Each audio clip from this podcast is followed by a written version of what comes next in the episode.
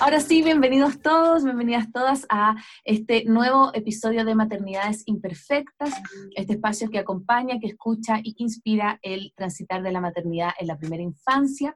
El día de hoy em, estamos en nuestro capítulo 51 y tenemos una invitada de lujo, así que tenemos acá a la Andrea Cardemil. Eh, ya te voy a pedir, Andreita, que tú te presentes. Y, bueno, contarles para los que se están recién uniendo que obviamente siempre eh, yo estoy trabajando y hago los likes con La Paz, pero hoy La Paz tenía un problema, un tope de horario con otra reunión, pero si se puede unir, se va a unir en la mitad, así que capaz que en la mitad aparezca La Paz, ¿ya? Así que bueno, lo primero, agradecerte, querida Andrea, por estar acá. Eh, por aceptar esta invitación. Em, sin conocernos, dijiste, ya vamos. Y, bueno, estamos muy, muy felices de, contar contigo. Así que lo primero, bienvenida a este espacio de maternidades imperfectas. Muchas gracias. feliz, feliz de estar aquí. Qué bueno. Bueno, estuvimos conversando un rato antes con la, con la Andrea y em, a nosotros nos gusta que los invitados se presenten. Así que lo primero que te quiero pedir, Andrea, es que tú cuentes quién eres, qué haces, un poco para que las personas que se están empezando a unir a nuestra transmisión sepan em, quién eres tú. Bueno, eh, soy psicóloga infantil.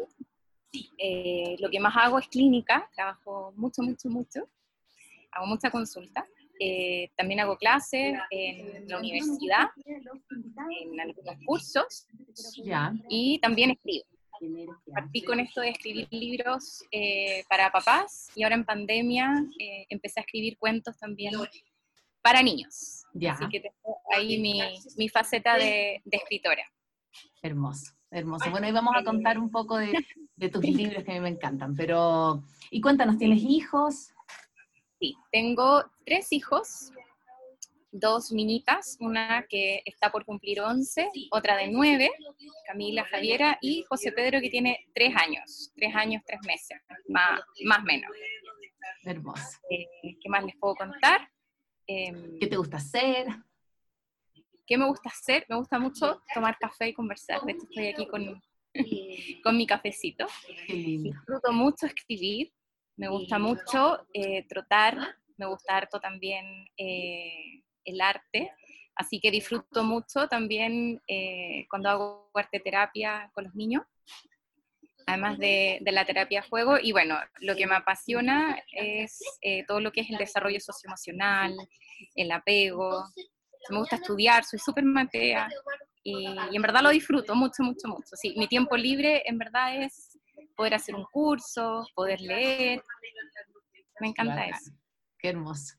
Qué hermoso. Bueno, em, me encanta también porque hoy día vamos a hablar un poco de eso. Nos preguntaba, decíamos, decíamos con la Andrea, ¿qué vamos a hablar hoy día? Bueno, vamos a hablar hoy día de la salud mental de los niños en pandemia, ¿sí? De cómo están nuestros niños hoy, pero también de la trayectoria de la Andrea, que tiene un montón también de otras cosas que ha hecho no solo sus libros, sino que también un montón de cosas que hablan del juego, del poder del, del reparar, bueno, un montón de cosas muy interesantes que a nosotros nos, encantan. Así que em, también contarle a la gente que puede ya comenzar a hacer sus preguntas por el, por el Facebook yo también acá en el Zoom, voy a estar atenta al, chat para ir respondiéndola. Así que antes de pensar, Andrea, nosotros tenemos una pequeña, em, como un pequeño ritual, ya de las maternidades, en donde le hacemos a los invitados unas preguntas así como rápidas. Ya la idea es que, que no las piensen mucho, que sea lo primero que se te viene a la mente, tú me respondes, ¿ya? Vamos, acá, ya. Un libro. Em, ventanas a nuestros niños de la Violet Ocklander. Yo, yo, debería anotar todos los libros que me dicen los invitados porque digo, yo, yo lo voy a leer, si debe ser interesante, pues se me olvida. Una canción. Em, no te apartes de mí, de Vicentico. Vicentico, me encanta. Esta la, la cantamos cuando me casé. Ay, qué hermoso, qué bello. Em, ¿Un maestro o una maestra en tu vida? Un, un maestro, uff, hay tantas personas que admiro. Eh, Daniel Siegel, Daniel Siegel, Alan Shore, Felipe Lecanelier, eh, maestra la Violet Oclander, la Nicole Charny, ¿cierto? De la cadera Qué bacán. Entrevistamos al Felipe la semana pasada. Sí. Un, un lujazo. Em, desde que soy mamá, soy más. Ah, consciente. ¿Y algún mensaje que te gustaría dejarle a tus hijos? A mis hijos, eh, que sean felices, yo creo, que es lo más importante. Bacán, hermoso. Bueno, mi querida Andrea, con eso ya iniciamos nuestro espacio y te quería quería partir, bueno, conversando un poco de esto de, la iniciativa del Cuidemos a nuestros niños. Por si acaso, sí, me imagino que en Chile se conoce mucho más que acá, porque es un estudio que se hace allá, eh, pero para contarle a la gente que nos sigue también desde Ecuador y desde otras partes, es un estudio que se ha enfocado en estudiar principalmente cómo ha afectado la pandemia en la salud mental de los niños. Entonces, quería partir por eso, que ¿Cuáles han sido, obviamente te voy preguntando también como más específico, pero desde tu manera de ver como los principales impactos psicológicos que han tenido los niños en, este, estos ya cinco meses de pandemia que llevamos?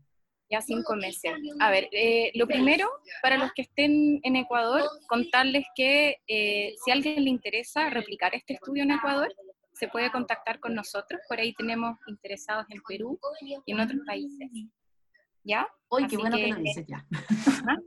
En la página web están todos los datos. Nosotros pedimos que tengan la aprobación de, algún comité de ética y en el fondo pueden usar el mismo cuestionario eh, y se puede replicar porque también nos interesa tener una visión de Latinoamérica, de ir ampliando eh, los resultados. Así que lo, lo aprovecho de mencionar.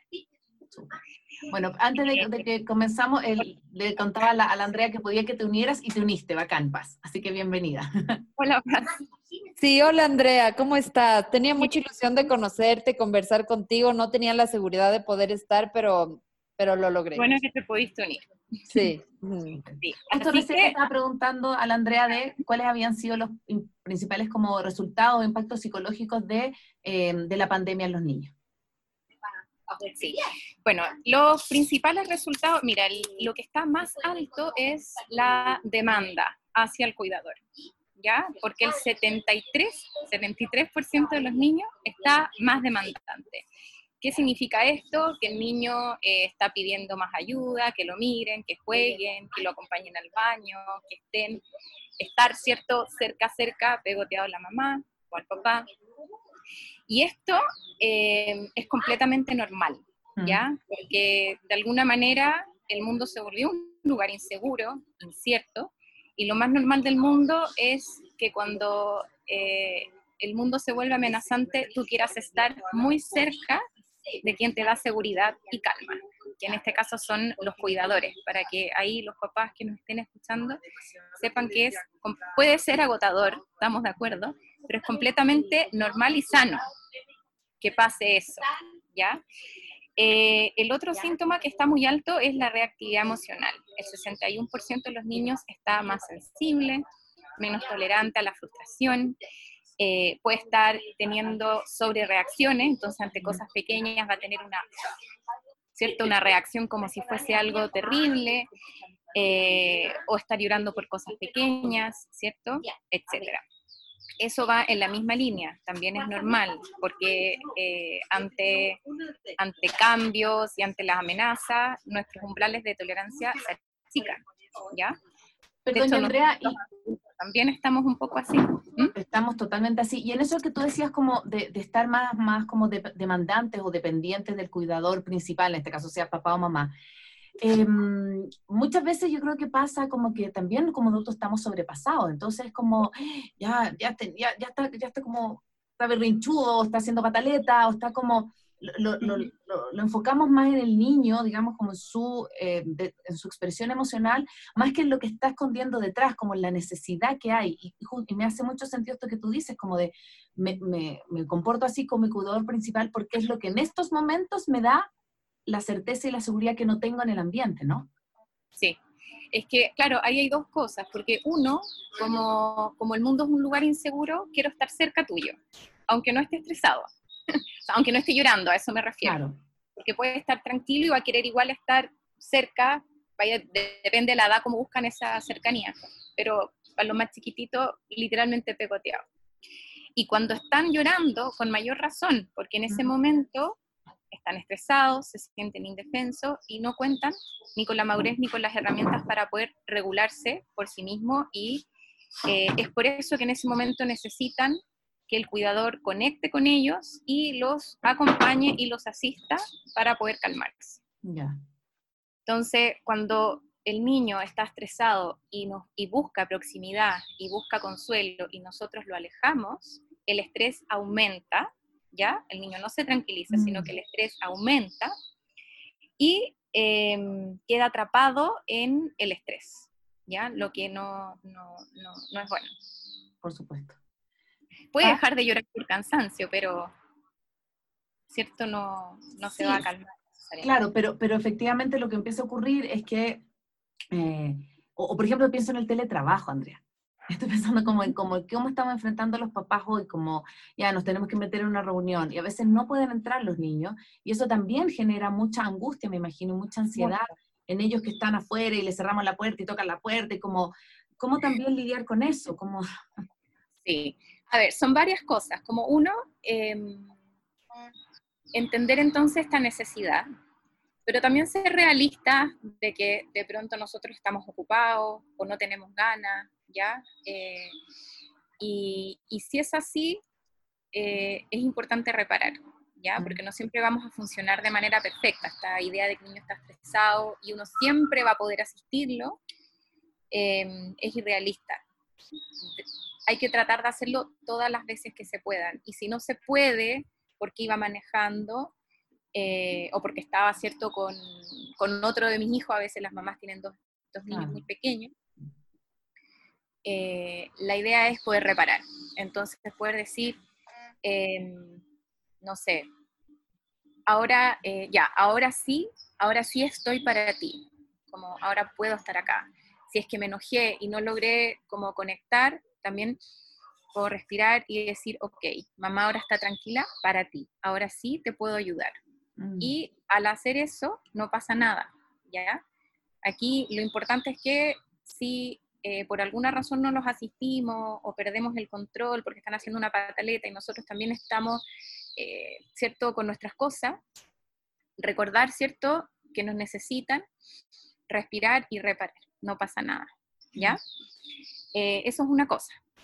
Y lo otro, con respecto al, al, teletrabajo, es que necesitamos una buena rutina, o sea, con niños menores de 5 años, ya no entienden que mamá esté, pero no esté.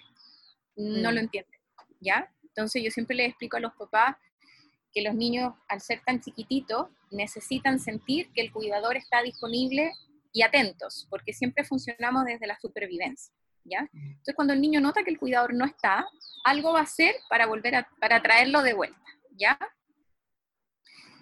¿Por qué? Porque a veces no tenemos una reunión y estamos dando vuelta por la casa y no nos prestan atención. Claro. Pero basta, sí, pero basta que prendemos el computador o agarramos el celular y quieren un vaso de agua, quieren ir al baño, quieren jugar, quieren, quieren que los tomes. Y eso tiene que ver con esto que estoy explicando. Entonces, cuando yo entiendo eso, que mi hijo no va a entender, o quizás puede entender que mamá está ocupada, pero no va a ser capaz de regular su necesidad de atención, es que yo en vez de esperar que le entienda y se regule, voy a organizarme en ese momento. Y si no hay otro cuidador que me pueda ayudar y yo tengo un hijo chico, la verdad es que entre encerrarme en el baño, que muchos papás entre encerrarme en el baño y que el niño quede gritando afuera así, pónganle, pónganle pantalla. O sea, en verdad es un mal menor. No es que yo sea fan de la pantalla. Estamos de acuerdo que no es lo mejor. Pero si me preguntan a mí, Andrea, ¿qué es peor? ¿Un poquitito más de pantalla o dejarlo llorar afuera mientras yo estoy encerrada en el baño tratando de tener una reunión? Mm, claro, totalmente. ¿Ya? Entonces, en estos momentos yo creo que es importante esto de la expectativa realista para poder eh, ordenarnos, poder generar estructuras, ¿cierto? Poder generar rutinas que nos permitan, entre comillas, trabajar, que nos permitan que los niños estén, que la cosa fluya, ¿ya? Mm. Andrea, quiero volver a un tema que, mencionaste y que vi en alguna de tus publicaciones sobre este poder sanador de la reparación. ¿Qué, mm, ¿Qué, entiendes sobre reparación? ¿Qué estrategias de reparación? ¿Cuál es una reparación genuina? ¿Cuál es no? Un poco como que abordar ese tema. Lo que pasa es que, em, a ver, cuando, cuando, cuando el niño te necesita y tú no puedes asistirlo, eh, ahí tú no estás conectando con él. Entonces, cuando tú ya puedes asistirlo, tú reparas, en el fondo se dice reparar, es que retomas la conexión eh, en un momento en que se perdió. Entonces mm. vas y dices, ahora sí, ahora sí estoy para ti, ¿ya? Cuando, eh, yo me, cuando yo me descontrolo y estoy estresada, por ejemplo, y me pongo a gritar, también hay un quiebre importante. Mm. Entonces ahí yo también tengo que reparar. Y reparar en el fondo es volver a conectar y eh, hacer algo, ¿cierto? Para que volvamos como a fluir en la relación, por así decirlo. Pero si yo me descontrolé y mi hijo se fue a jugar a la pieza y después yo hago como que aquí nada pasó. En el fondo yo no estoy reconectando. Además de eh, enseñarle que no se habla de lo que se pasa, que cuando hay un problema hay mm. que hacer como que no pasó nada. Y además mm. pierdo esta este bonito momento como de mostrarme vulnerable eh, y, poder mostrarle que mamá y papá también se equivocan que, y, que, y, que, que si uno se equivoca hay un camino de vuelta, ¿cierto? Uno puede como reconectar. Mm. Entonces, por eso es que es tan, eh, tan sanador como el, el, el, poder reparar. Y además que los niños eh, no siempre entienden como lo que les pasa. Entonces de pronto ellos estaban haciendo algo y uno venía con todo el rollo del trabajo y se descontrola y el niño se va a quedar con la sensación que él hizo algo malo. Entonces cuando uno va y le dice, mi amor, mamá estaba nerviosa y eh, no debería haberte retado o haberte hablado así, yo también le estoy ayudando a entender qué fue esto que pasó, que fue súper caótico, yo estaba jugando y llegó mi mamá y te dije que... Entonces, Em, por donde uno lo mire, tiene beneficio. Sí, y yo creo que, es súper bonito lo que tú decís, como este, este poder también de mostrarnos vulnerables. Yo creo que, que eh, a mí me gusta este tema porque obviamente tanto La Paz como yo tenemos niños chicos y el, el, el tema de maternidad es también acompañar, sobre todo la crianza en la primera infancia, cuando son más, más niños. Pero nosotros también estamos sobrepasados. Siento que el tema de la pandemia, mm. obviamente lo que tú decías al inicio, nos tiene a todos en un estado emocional tan distinto. Y yo creo que esta cosa que tenemos muchas veces las mamás, lo hablo desde, desde mí porque no sé cómo operan los hombres, digamos, pero yo por lo menos a veces como demostrarme siempre feliz y como demostrarme contenta, me, me explico como estar, estar bien para la Rafa y para la Elisa, así como, y de repente no, de repente estoy, estoy estresada, tengo incertidumbre, tengo pena, y como también de pronto eh, mostrar eso, yo siento que rompe esa barrera y también permite una mayor conexión con los, con los niños. Sí, ahí, ahí, eso es súper importante lo, que tú, lo que tú estás diciendo, porque eh, los niños, el manejo, o sea, los niños aprenden a manejar sus emociones de varias formas, pero eh, las más, más, más, más importantes es lo que yo hago en el momento en que el niño está estresado y mi ejemplo. ¿ya? Entonces, eh, cuando están pasando cosas y la mamá está así, yo también le estoy entregando una información, ¿te fijas? De, de, cómo hay que actuar cuando ocurren cosas. Y también si yo estoy enojada y, yo le digo, niños, em, estoy muy enojada y quiero estar solo un ratito para bajar porque no, quiero, no quiero decirles nada de lo que me arrepienta o no les quiero hablar así. Yo les estoy mostrando qué se hace con la rabia. La identifico y veo que necesito para bajar. ¿Te fijas? Entonces, em, eso enseña mucho en lo que es el manejo de las emociones. Y lo otro que dijiste tú que es súper lindo es la conexión. Mm. Porque la, la, la, base de la conexión es un poco la, vulnerabilidad. ¿cierto?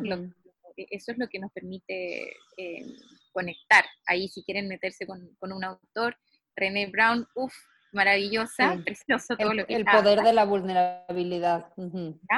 Entonces, lo que sí, que me tienden a preguntar harto esto, así que em, voy a hacer una aclaración. Mm. Em, si bien es importante poder mostrar espontaneidad y poder, ¿cierto?, em, poder mostrarle las emociones a nuestros hijos, siempre es, el límite es en la medida que yo tengo el control. ¿Ya? Porque si mi mm. hijo me ve fuera de control, mm. que tiene que tomar control va a ser él. Entonces, voy a mm. dar un ejemplo. Si yo me pongo a llorar porque murió alguien, ya, o por la razón que sea, siempre nos va a estresar ver a un ser querido eh, triste, tengamos la edad que tengamos. Entonces nuestro hijo se nos va a acercar y nos va a decir, mamá, ¿qué pasó? Y yo estoy triste, yo le puedo decir, estoy triste porque me da pena que se haya muerto la abuela, ¿ya? Y eso hasta ahí estamos bien, porque si mi hijo se estresa mucho al verme triste, yo voy a poder abrazarlo y decirle, mira, cuando la mamá está triste, la mamá llora, le hace bien llorar, yo tengo el control. Pero si yo entro en un llanto desesperado, el que va a tener que tomar el control va a ser mi hijo. Y ahí hay una inversión de roles que no es sana. Y el niño la va a retomar, va a depender de la edad, pero desde hacerse el payaso, desde chocar contra una pared, eh, va a hacer lo que tenga que hacer para un poco revertir la situación. Y ahí eso no está bien, ¿ya? Entonces, ese es el límite para que los papás como lo conozcan. También, obviamente que si estamos pasando por una situación difícil, yo le puedo decir a mi hijo, sí, mira, yo también estoy nerviosa, pero tranquilo, que nuestra casa es segura, está todo bajo control. Entonces, es distinto a estoy nerviosa y no sé qué vamos a hacer, porque ahí, ¿qué le pasa al niño? ¿Cierto? Entonces, ese es el límite que hay que tener como, como en cuenta. Mm. Sí, me, no sé, no, no recuerdo de, de, qué producto es la propaganda, pero hay esta, esta, esta publicidad que eh, están como en momentos difíciles mamá e hijo eh, y luego ellos son como grandes deportistas y se acuerdan de ese momento y se acuerdan cómo manejó la mamá una turbulencia en el avión, cómo manejó la mamá eh, un huracán, o sea, e, es súper lindo porque se ve eso, ¿no? ¿no? está acá, qué lindo. Es muy lindo porque ves como esa fortaleza y que, que, la, que la remiten a ese momento, eh, como a, a, ese, a ese, manejo de, del, del, caos, ¿no? Mm. Sí, es que hay una cosa es el recuerdo consciente, ¿cierto? De yo recuerdo, recuerdo a mi mamá cómo lo manejó, o recuerdo lo que me dije, lo que me dijo, perdón. Y lo otro es que también las experiencias van activando, van cableando nuestro cerebro. Entonces, eh, también en ese momento se van a activar los senderos neuronales que han sido reforzados.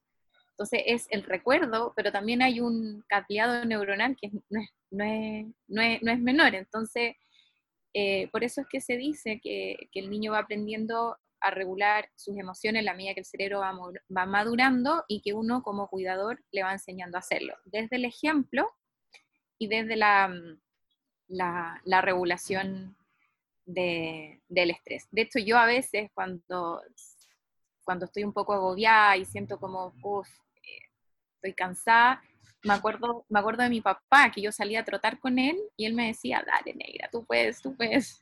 Mm. Son cosas que quedan. Mm, claro. Qué lindo. Mm.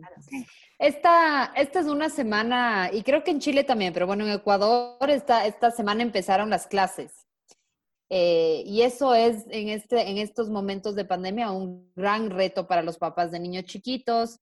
Eh, para algunos niños es la primera vez que van a tener como clases de Zoom, para otros ya tuvieron el anterior año, pero bueno, cortaron en las vacaciones. Eh, ¿Qué nos puedes decir como sobre este momento? ¿Qué esperar sobre estas pataletas relacionadas al inicio a clases? Eh, ¿Cómo acompañar a nuestros hijos en, en, este momento? Entonces, un poco como esa, esta cuestión tan particular que tenemos que gestionar hoy por hoy, ¿no?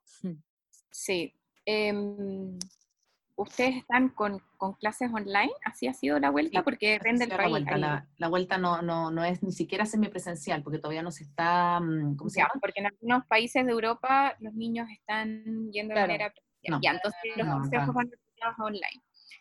A ver, lo primero es em, que ante, ante, una situación de tanta incertidumbre, ¿cierto? Como eh, hasta qué punto le exijo, la casa es casa colegio, soy mamá, su profesor. Siempre ante las cosas inciertas es importante tener un norte, que nos guíe, ¿cierto? Y aquí el norte es que lo más importante es el bienestar socioemocional eh, de los niños, porque estamos atravesando un momento muy difícil y eh, que puede tener secuelas si es que nuestro, nuestro estrés se nos dispara mucho.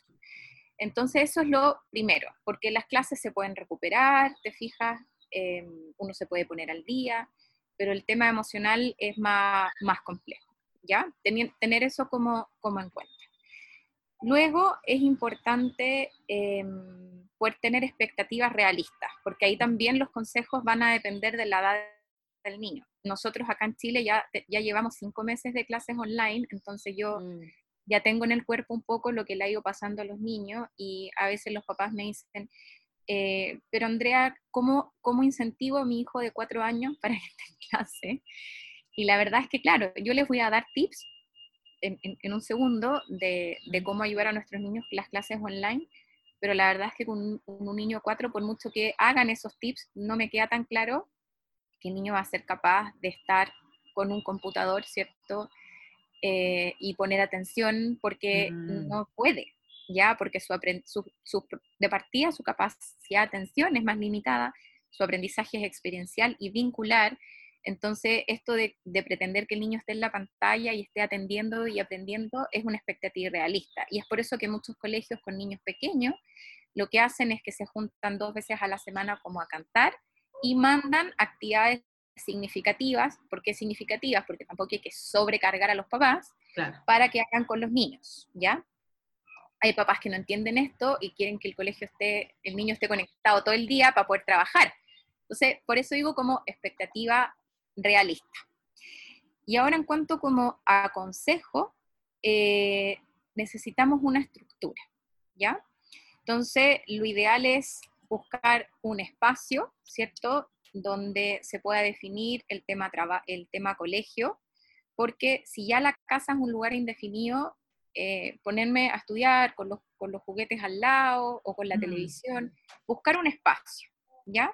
En lo que es rutina, partamos desde lo más, desde lo más simple, que el niño se despierte con tiempo, tome desayuno y ojalá se bañe y se vista.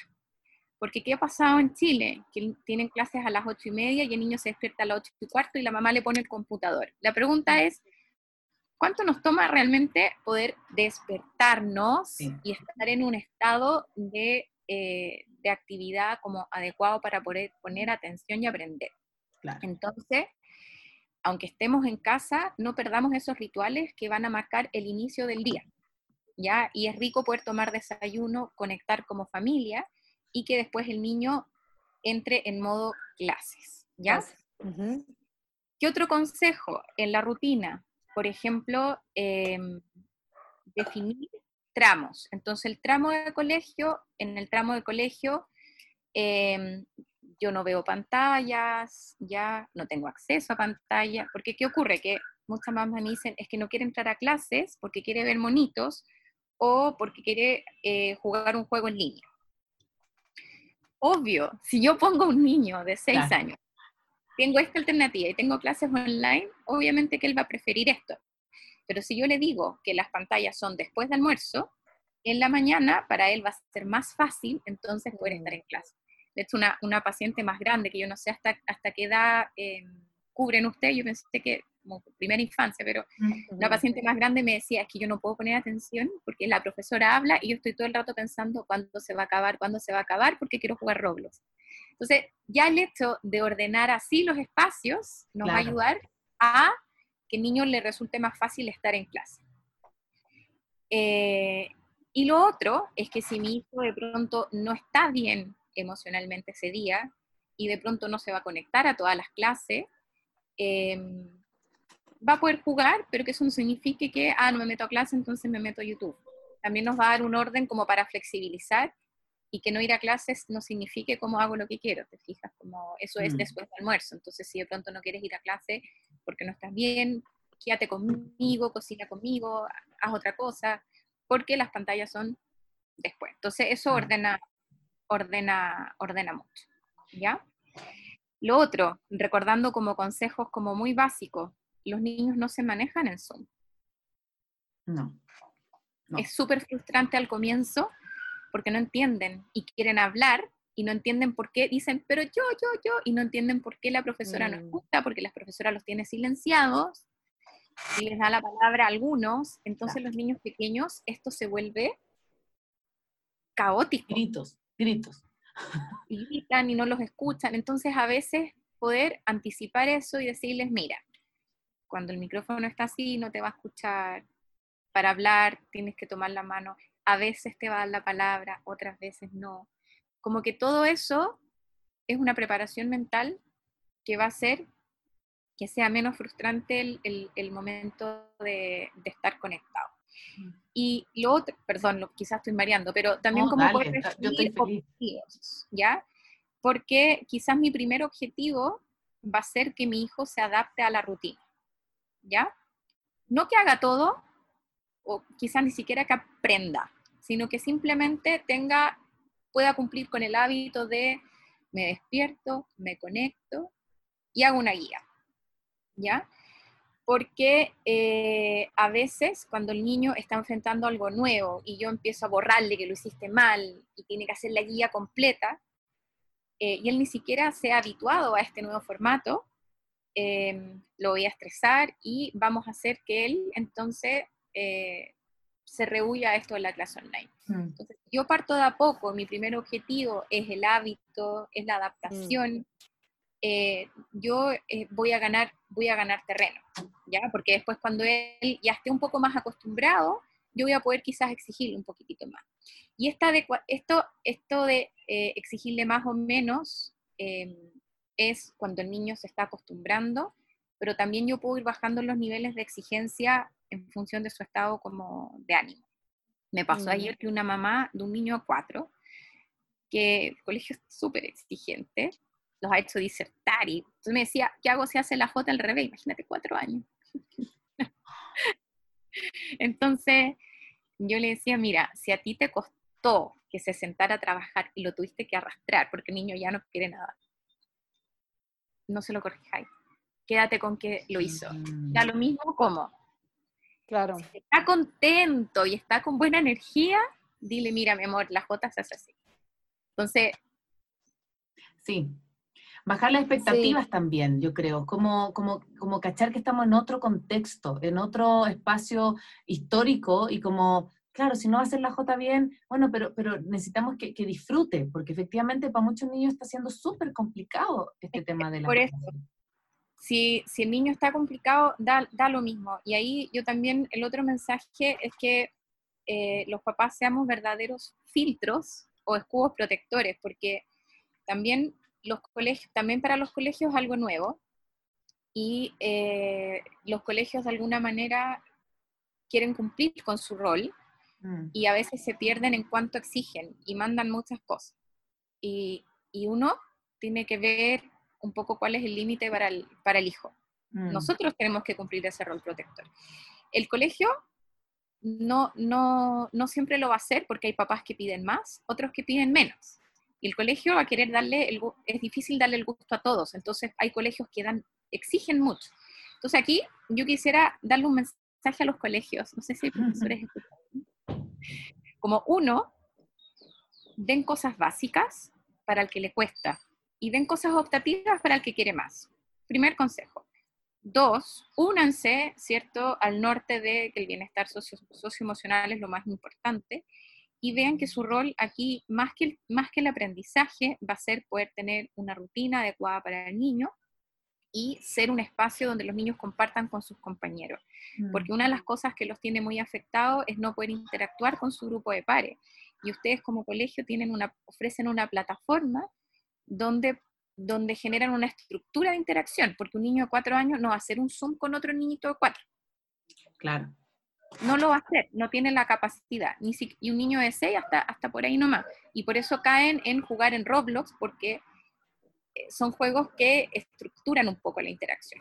Mm. Entonces el colegio tiene la instancia de eh, que todos se miren, e imitémonos las caras, eh, cada, que todos muestren su juguete favorito, o, cosas entretenidas como por ejemplo, eh, ya, estamos en la semana del niño, entonces todos aparecen con su pijama, pijama favorito. o mañana es de disfraz. Entonces también el colegio va a ofrecer un espacio único para los niños de poder conectar con su grupo de pares. Entonces, un llamado a los colegios que puedan hacer eso también. Sí, eh, sobre eso también acá nos preguntan por el chat y me, parece súper interesante la pregunta que hace Brenda. Dice, ¿cómo ayudar a los niños cuando les da, por ejemplo, vergüenza hablar por Zoom o no desean participar en clases? Eso que tú decías, como bajar un poco la expectativa, ¿no? A veces yo siento que es como tanto que yo quiero que esté en clase que a lo mejor el niño lo está pasando horrible, como también nosotros como papás, no solo integrarlo a nuestras actividades, pero qué otra estrategia a lo mejor podemos hacer para acompañar en ese proceso que a veces no es tan, no es tan fácil para niños más tímidos, por ejemplo. Sí, ahí eh, a ver, varias cosas. Lo primero es eh, poder aceptar y validar la emoción, ¿ya? Porque nosotros tendemos como, ya, pero, pero, pero ¿por qué te da vergüenza si no es para tanto? Da lo mismo. Y en verdad el niño tiene vergüenza. Mm. Entonces, eh, primero ese ejercicio de em, qué es lo que te da vergüenza, no me da vergüenza hablar. Si lo entiendo, entiendo que te da vergüenza o sé que para ti puede ser difícil hablar, hablar online o hablar delante de otro. Y em, vamos de a poquitito, de a poco, de a poco la vergüenza va a ir pasando y yo estoy aquí para ayudarte. Mm. ¿Ya? Entonces eso es uno, como aceptar y validar. El de a poco es otro gran consejo porque em, quizás el niño no tiene por qué partir hablando. ¿Ya? Quizás una, una primera aproximación va a ser, Mm, ya, como un tema más no verbal, digamos, como que participe, pero desde otras, desde otras expresiones. Como, veamos, partamos de a poco y veamos de qué manera eh, podrías comunicarte que sea menos vergonzoso. Mm. Quizás. Claro. Y bueno, y para que esto resulte, que esto es otro tema importante, es la comunicación con el colegio. Es poder hablar con las profesoras y decirles, mira, a mi hijo le está pasando esto entonces, yo te voy a pedir que trabajemos en equipo y, que tú aceptes que él en una primera etapa conteste así y incluso te voy a pedir que en una primera etapa ni siquiera le hagan preguntas. Él solamente va a participar mirando. Ya. Una segunda etapa va a empezar a contestar así y vamos subiendo escaleritas. ¿Por qué? Porque el niño va a ir enfrentando pequeños estresores que son más fáciles de enfrentar y en la medida que lo enfrenta, estamos nutriendo el sentido de competencia, que es lo que yo hablo en, en mi libro Vitamina, ¿cierto? Mm. Eh, de dividir el reto, porque en la medida que yo subí un escalón, digo, pude hacerlo y no pasó nada malo, no fue tan terrible, entonces voy por el siguiente escalón. Pero si el reto es así, puede que yo me quede ahí y no haga nada. ¿Ya? Entonces, ese es demasiado grande, digamos, como inmediatamente es una cosa muy como inalcanzable de llegar, digamos. Sí, sí, me parece, mm, justo, justo ayer mm, yo tuve la reunión con el colegio de mi, de mi hijo y un poco recalcaban lo mismo, ¿no? O sea, no, decían, sí, o sea, lo importante el espacio y tener el material. Y incluso como mientras menos eh, el adulto intervenga, mejor, porque cuando el niño ya vaya al colegio, no va a tener un adulto eh, digamos, eh, no es una educación, uno, o sea, no es personalizado. O sea, el niño, eh, sobre todo en el colegio de mi hijo, que de alguna manera se, se apunta a la autonomía. Y que lo importante es esto, es el tema de, la, de la rutina. O sea, de que, y de que si el niño quiere estar o no. Mira, yo, o sea, de partida los colegios siempre promueven mucho la autonomía, está bien. Pero de pronto no, no, los niños no están siendo capaces del cuento online. ¿Ya? Yo llevo ya cinco meses. Al de tres no tiene nada, porque para mí eso eh, no, no, tiene ningún sentido, ¿ya? No, se conecta ni nada. Pero las grandes, que una va a cumplir 11 y la otra 9, eh, les cuesta. Mm. Cuesta mucho. Y de hecho, yo le contaba, ¿cierto? Eh, que ahí no sé si es, Cone o Cone, perdón, Cone. Y le contaba a Cone, eh, porque no estaba en mi oficina, que estaba en un café, porque mi hija tenía una prueba y me quedé con ella como para encarrilarla, porque les cuesta mucho. Entonces, no es hacer las cosas por ellos, pero sí es poder prestarles cabeza función ejecutiva para ayudarlos. Em, ok, escribamos cuáles son los Zoom, que muchas veces los colegios los van cambiando semana a semana por un tema de seguridad. Entonces, cada, cada clase tiene un Zoom distinto, olvídate lo que es. Mm. Ok, visible. Ya. ¿Qué tienes hoy? Tengo esto, esto, esto. Ok, anda, ya, busca tus cuadernos. A ellos no se les ocurre, de partida, hay que tomar apunte, no hay que tomar apunte, hay que imprimir las actividades, no se imprimen. O sea, son un montón de cosas que los niños no enfrentan cuando están en la clase presencial. En la clase presencial la profesora dice, niños, nos toca matemáticas, saquen sus cuadernos. Miren al pizarrón, saquen sus libros. En la casa todo depende de ellos. Entonces ahí yo no estoy de acuerdo con que hay que dejarlos solos. Los niños necesitan una estructura. Entonces, ¿por qué me detengo? Porque después los papás piensan que el niño sí lo debería hacer. Y cuando no lo hace, o se angustian o los retan. Mm. Pero al contrario, o sea, termino mi comentario. Lo que quería decir es que sí, justo lo que nos decían en el colegio, si no hacen, no hay problema, pero que no haga el adulto por él. O sea, no para cumplir con que el niño tenía que hacer las actividades, el adulto va a comenzar a realizar las actividades por él. Si el niño hizo una raya, eso es lo que pudo hacer el niño y eso es lo que eso es eso es lo que se espera del niño está más allá del cumplimiento de las actividades. Eso así, así es, pero les va a pasar, sobre todo con niños menores de 7, 8, sobre todo en una primera etapa, que van a tener que estar al lado de ellos. Claro. Sí. Sí, total, porque efectivamente a, mí me, a mí me pasó, la Rafa ya tuvo eh, en la guardia, pero clases virtuales, y, mm, y, sí, pues había que estar constante, o sea, no era que yo la dejara esa media, porque también era poquito, era media hora en la mañana y media hora como a, mediodía, pero no, no es que yo la dejara y, y, le preguntara qué actividades tenía, porque era imposible, digamos. Em, y, con respecto a eso también yo te quería preguntar, eh, quizás me estoy saltando un poco a otro tema, pero tiene que ver con, justamente con la pandemia. También parte del estudio del cuidamos a nuestros niños ha hablado de los desórdenes del sueño y de las conductas regresivas. ¿ya? Eh, yo desde que empezó la pandemia tengo a la Rafa en la cama y, me ha sido muy difícil sacar, aparte le nació otra hermana, entonces ya sacarla ha sido, y como que digo, ya, este no es el momento, o sea, duermo pésimo, no importa ya, pero em, como que la, la, contengo y los primeros días también de la pandemia hubo varios accidentes, hizo varias veces pipí en la cama. Y no es una, algo que me pase a mí, yo lo he escuchado un montón de mamás. ¿Qué han visto ustedes o, o, por qué también se da esto dentro del espacio como de, del confinamiento y todo? Bueno, el tema, el tema del sueño el 61% de los niños está presentando alguna alteración del sueño. La más frecuente es la dificultad para, para quedarse dormidos, ¿ya? Que el 43% presenta, presenta esa dificultad. Y ahí después las otras se van distribuyendo en función de la, de la etapa del desarrollo. Pero esto de, de, volver a despertarse, volver a pasarse a la cama de los papás, es algo muy, muy, muy frecuente, eh, tanto en los más chiquititos como en, en, los, más, en los más grandes, ¿ya? Eh, la noche es un momento de mucha vulnerabilidad, entonces en el momento en que yo me despierto, mm. lo, más, lo más natural es querer buscar protección, ¿ya? Sobre todo en, los momentos en, en, los que estamos. ¿Por qué el sueño se está viendo tan alterado? Por distintas razones. Uno, porque hay mayor uso de pantalla, ¿ya? Mm. Dos, los niños están eh, con menos gasto energético. Y tercero, están más asustados. Mm. están más en estado de alerta y por tanto están, están durmiendo, tienen un sueño menos profundo o buscan dormir con los papás para sentirse tranquilo y poder entonces conciliar el, el, el, sueño. Así que si sus hijos están con alguna alteración del sueño, a los papás como el mensaje es eh, no se preocupen y bríndenles la seguridad que, necesiten, que necesitan. No es momento para eh, desarrollar autonomía. La autonomía mm. se desarrolla desde la seguridad. Mm.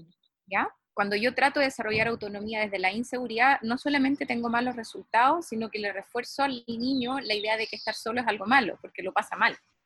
Entonces, es muy un negocio por, por donde se mire. Mm. Así que, como dices tú, Nada que hacer. Nada que hacer, hay que esperar, hay que esperar que pase esto, sí. sí Igual se puede la rutina al sueño. Claro, claro. ¿cierto? Evitar pantallas dos horas antes, tener una rutina coherente, ¿cierto? Que, que, regule mis niveles de actividad, que hayan cosas que marque el fin del día, por ejemplo, comer, marco el fin del día y comienza el tramo de descanso, entonces después de comer yo ya no corro por la casa ni salgo a jugar, sino que me baño, me pongo pijama y me acuesto. Em, previo comer y previo un tramo de descanso, también actividad, porque la rutina tiene esto así. Entonces, igual tampoco es como ya no hay nada que hacer. Podemos hacer cosas y brindarles la seguridad que necesitan para cuidarle el sueño a, los niños. Mm. Quisiera ir a otro, tú tienes tú abordas varios temas, por eso me salto a otro, si bien esta, esta, este... Ay, no te escucho, Paz, Paz, no te escuché. Se le fue el... Ahí sí. ¿Me escuchan? Sí, ahí sí. Ahí sí. Ya. Que, decía que si bien esta entrevista tenía otro enfoque, no quisiera dejar de preguntarte otros trabajos que tú has hecho. Y justamente vi que al final del anterior año eh, publicaste un libro sobre separaciones eh, entre padres con hijos pequeños. Cuéntanos un poco cuál fue tu motivación, qué, cuáles son como los mensajes claves de este libro, eh, porque también digamos, en este contexto de pandemia hay también eh, desafíos para los padres separados, así que cuéntanos un poco esa otra área de desarrollo que tienes. Bueno, lo que me motivó a escribirlo es que em, yo me separé con mi hija mayor de un año 10 y la otra recién nacida. Y fue muy, muy difícil, muy difícil. Entonces, a pesar de ser psicóloga infantil, en ese momento me di cuenta que no sabía qué hacer. Imagínate mm. definir un régimen de visita con una guagua recién nacida. Claro. Y, ahí em, eso me llevó a escribir el segundo libro, porque dije, voy a escribir, voy a escribir lo que a mí me hubiese gustado tener en ese momento, tener en mm. mis manos. Porque me puse a estudiar, em, me empezaron a llegar muchos casos, y, ahí fui escribiendo, eh, fui escribiendo el libro. Esa fue la, motivación. Más allá de que es lo más frecuente, no, la motivación mm. tiene que ver más con una experiencia de vida mía. Personal, claro. Sí, personal. Y, el mensaje aquí es, eh, bueno, uno, uno no busca separarse, pero cuando te ves enfrentada a ese momento, eh, eh, es muy importante poder pedir ayuda si es que uno lo necesita y em, tratar de hacer las cosas bien, ¿ya? Porque uno cree que la vida de los niños va a ser terrible, ¿cierto? Eh, que uno no va a volver a ser feliz o lo que sea. Y la verdad es que cuando uno hace las cosas bien, todo fluye, ¿ya? Mm. De a poquito, es un proceso difícil. Y, y, por eso yo digo, cómo seguir nutriendo tras la ruptura, porque también las crisis son mm. momentos de cambio. Entonces, cuando yo me separo, yo tengo que preguntarme, bueno, ¿qué tipo de mamá quiero ser ahora? ¿Qué tipo de papá quiero ser ahora en esta, en esta nueva etapa? Y eh, a veces, cuando va pasando en la tormenta, los niños no solo están bien, sino que se ven fortalecidos, ¿ya? Entonces, de pronto un papá que no estaba muy involucrado tuvo que empezar a estar con los niños 24/7 cuando están con ellos, aprender a cocinar, ¿cierto? Y eso nutre la relación. Mm. Pero para eso y para llegar, yo tengo que preguntarme qué es lo que yo quiero y cuál va a ser mi norte. ¿Ya? Mm. Y ahí eh, el autocuidado, el pedir ayuda, ¿cierto? Si es que lo necesito, y em, tratar de hacer las cosas bien. Mm. Me encanta, me encanta porque también se ve, se ve un montón de como autenticidad. Yo no, no he leído ese libro, pero justo le contaba a la, a la Andrea que tengo este, que es el Vitaminas. Eh, se ve súper, o sea, como, como desde tu experiencia. Yo creo que eso llega mucho. Y yo creo que también por eso ha llegado mucho el mensaje del cuidemos a nuestros niños y de como todo este espacio de, de porque tú también tienes hijos en la casa. Entonces también eh, cuando ah, me imagino que hablas del Zoom o hablas de esto, hablas de la separación, es porque tú lo has vivido. Entonces es distinto porque lo, lo hablas desde, desde, haberlo encarnado, ¿sí? Y, mm, y, bueno, ya se nos está acercando al final, pero no me quiero quedar sin decirte un par de preguntas que, que me parecen súper importantes también para que tu trabajo se conozca, sobre todo acá en Ecuador, que que, que, no, quizás no es tan conocido como en Chile, el cuento del Filipo. Eh, a mí me encanta el Filipo un oso, ¿sí? Que, que, lo escribe, un cuento que lo hace la, Andrea, que vive distintas situaciones dentro de la pandemia. Entonces, Filipo inverna, el Filipo, por ejemplo, quiere a su mamá porque la mamá no puede estar todo el día. Bueno, y son distintas situaciones y particularmente, por ejemplo, yo se los leo a la Rafa y le encantan. Y, yo veo el, efecto porque es como me dice, oye, pero al Filipo le pasa lo mismo que a mí. No puede ver a los amigos, no puede salir. ¿Cómo has visto como el, el acercarte a los niños, particularmente a través de un cuento? Eh, con una situación tan difícil como la pandemia. Ay, ha sido, ha sido súper bonito. Yo cuando lo hice no, no, no, pensé que iba a tener como un impacto tan, tan grande. Fue un momento en que te llegaban al WhatsApp miles y miles de recursos que yo sentía que eran para niños más grandes. Entonces dije, voy a hacer algo para niños pequeños y que no hable directamente como del coronavirus, mm. sino que sirva para un poco procesar lo que están viviendo. Y por eso que se me ocurrió esta idea del oso que inverna, porque no, no, está en la casa por un bicho, sino que en el fondo como para cuidarse del invierno. Mm. Y, y, nada, me, me, preocupé de usar un lenguaje simple, de cosas que le permiten a los niños identificarse. Y ha sido súper bonito porque me llegan, me llegan fotos, me llegan videos de los niños hablando de Filipo, entonces, eso para mí es, es, lo máximo. Justo una, un oyente ahorita menciona, Brenda, Filipo ha aportado mucho a los niños, lo he utilizado con las familias que atienden consulta. Muchas gracias. Qué bueno.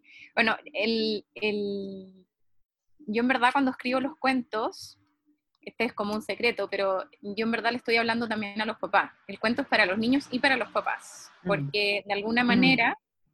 Yo voy mostrando qué es lo que los papás deberían, sería bueno que hagan cuando ocurren esa, esas cosas. Los papás de, de Filipo son, son muy buenos. Eh, y lo otro es que trato de ir generando como espacios de, de conexión importante con las preguntas. Entonces al final la lectura se convierte en un momento muy rico entre el papá y el niño. Claro. ¿Ya? Donde conectan, donde conversan y, y, eso ha sido como, como lo terapéutico de, lo, de, lo, de los cuentos. Mm. Y, y, también con respecto a la última pregunta que te quería hacer era que, a ver, también la, la, la investigación del cuidado de nuestros niños habla de los factores protectores, como de qué cosas buenas también han surgido de esta pandemia. Me gustaría también, mm. a lo mejor, que habláramos de eso, porque si bien ha sido un proceso súper difícil, yo creo que hay cosas que los niños valoran mucho y en la investigación sale. Pasar más tiempo con los papás, estar más tranquilos, que comen todos juntos, que tienen más tiempo para compartir. ¿Cuáles han sido como esos hallazgos que has visto tú que valoran los niños dentro de este periodo tan difícil que ha sido la, pandemia? Sí, lo que, lo que más ha dicho es compartir juntos, sobre todo lo que es el juego. Ya para los niños ha sido muy significativo, por ejemplo, que después de almuerzo eh, se, juegue, se juegue algo familiar o ver una serie en familia. Entonces, eso nos lleva como a hablar del compartir, del jugar y los rituales. Mm. que se han ido generando como, como rituales. Entonces, viernes de película, em, el sábado hacemos un asado y esas cosas han hecho no solamente que los mm. niños salgan de la monotonía, y tengan momentos de conexión importantes, sino que también eh, ha nutrido como el sentido de pertenencia, de que como familia somos equipo y estamos juntos en esto, ¿ya? Entonces, eso ha servido eh, muchísimo. Sí, yo justo mm, hoy le, mm, hoy le vestí a mi hijo y decía, qué suerte, porque todos estos meses le he visto con mucha tranquilidad. O sea, la mañana, que antes del corre-corre, no, ya no es ese corre-corre, es un, yo diría que es el momento en el día en que más pasamos juntos, desayunamos juntos, nos bañamos juntos, de visto con tiempo, y justo pensaba que eso es una, eso es una bondad de la pandemia, porque en otra, en otros momentos más bien es, la mañana es como el momento de, hacer rápido y de salir. Así como estos otros espacios de, no sé, de conexión, de tiempo que con los hijos, ¿no? Y que quizás empieza a generar un ritual ahí, pues que es el tomar desayuno juntos en cama. Sí, claro. Sí. Y, eso es, eso siempre ha sido importante, pero se ha visto que es un factor, un factor protector. Mm. Bueno, Andrea, muchas gracias. Gracias por este, este tiempo, esta conversación. Eh, admiramos tu trabajo, nos gusta seguirte en las redes, eh, creo que también abordas, como que abordas temas muy prácticos también. Así que muchas gracias. Sí, yo, mm, yo quiero hacerme eco de lo que dice La Paz, porque efectivamente eh, gran parte de, de, este espacio de, la pandemia, la virtualidad, en algún momento dijimos con La Paz, como cómo seguimos con las maternidades, porque esto que tú ves acá en el estudio en mi casa y lo hacíamos con puros eh, invitados ecuatorianos. Dijimos, bueno, el momento entonces de expandir frontera. Y tu nombre apareció inmediatamente y como te agradecemos mucho haber aceptado este espacio, eh, sabemos que llegamos a una comunidad grande de mamás, de cuidadores, y yo creo que en esto has aportado mucho con, con tips, con cosas súper concretas, y yo creo que eso es lo que hoy día necesitamos porque también como papás yo creo que estamos como en un burnout así importante y tener espacios de conversar, de decir, oye, no estamos solo en esto, nos estamos todos acompañando creo que es súper importante, Andrea. Entonces, te quiero agradecer mucho y contarte también que en el Facebook, bueno, va a quedar esto grabado y en una semana más va a estar también en Spotify, escribió alguien el link para el aviso, que el comercial, que no habías ah, visto tú. Ah, así que después si, yo, lo, copio te lo mando por el WhatsApp porque ahí está para que lo veas. Me tinca tan lindo el comercial. Voy a, voy a buscarles porque es de, estos deportistas destacados. Es lindo. Voy a buscarle ya, le, mando a la Cone para, para que te comparta. Sí, que sí me contaba que estaba en el Facebook. Alguien lo escribió en el, en el chat del Facebook. Una persona que estaba escuchando el programa. Así que. Ah, ya mandaron. Ya lo mandaron, sí, por eso. Ah, qué lindo. Qué bien. Muchas gracias. Muy bien, gracias. Gracias. Muchas, gracias a ustedes también por acompañándonos. Ya, muchas gracias a ustedes también por, por este espacio. Gracias a ti, lindo regreso con tu familia. En otro momento. Gracias, gracias Andrea. chao. chao.